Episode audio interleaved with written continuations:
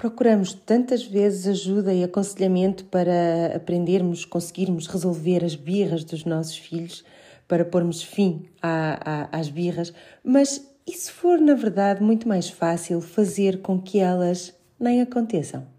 Descobre mais aqui nesta minha história de uma não birra.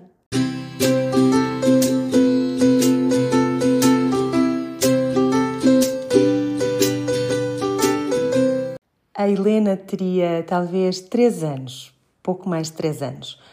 Foi no início de primavera, depois de um inverno bem rigoroso e prolongado. Fui com ela fazer recados, umas compras. As duas a caminhar um bocadinho pela cidade, estava sol. Já de regresso, ao passar na, passamos numa livraria, na Bertrand, escolheu um livro. E, e depois de darmos uns bons passos, já íamos a caminho do, do local onde tínhamos o carro estacionado, ela decidiu parar. Sim, parou, sentou-se no meio do passeio, ali ao sol, daquele final da manhã, a salvo de carros, mas não dos olhares curiosos de quem passava.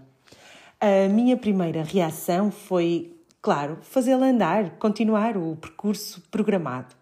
Histórias muito sérias da minha mente segredavam ao ouvido frases como: Mas não há tempo, temos que ir. Ou não é próprio sentar-se aqui no meio do, da rua, o que é que vão pensar as pessoas? Ou Uh, e se ela nunca mais se levantar? E eu, o que é que fico aqui a, a fazer? A olhar para onde? Uh, é quase a hora do almoço, temos que ir.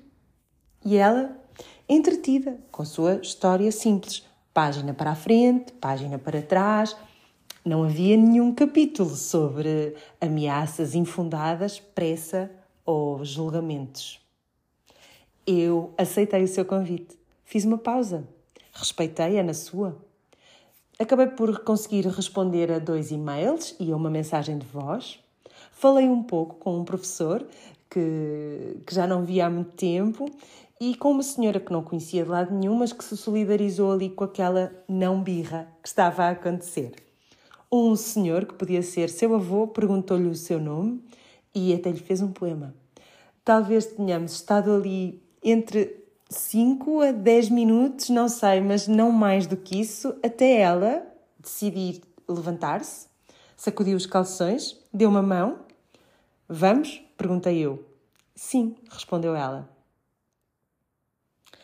Educar com respeito é acreditar que as nossas crianças não são marionetas que vieram ao mundo para nos obedecer e agradar e não as fazer sentir assim, mesmo que as histórias inventadas pela nossa cabeça queiram tantas vezes tomar o tempo da história mais verdadeira que está mesmo a acontecer.